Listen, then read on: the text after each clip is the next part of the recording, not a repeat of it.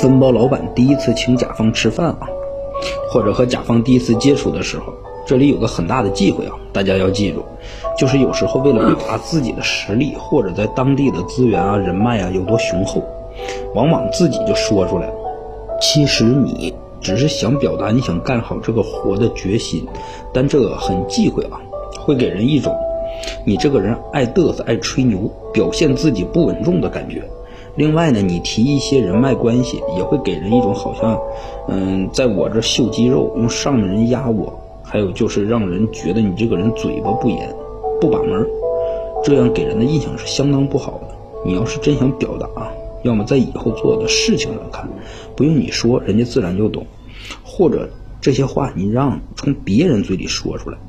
分包老板第一次请甲方吃饭啊，或者和甲方第一次接触的时候。这里有个很大的忌讳啊，大家要记住。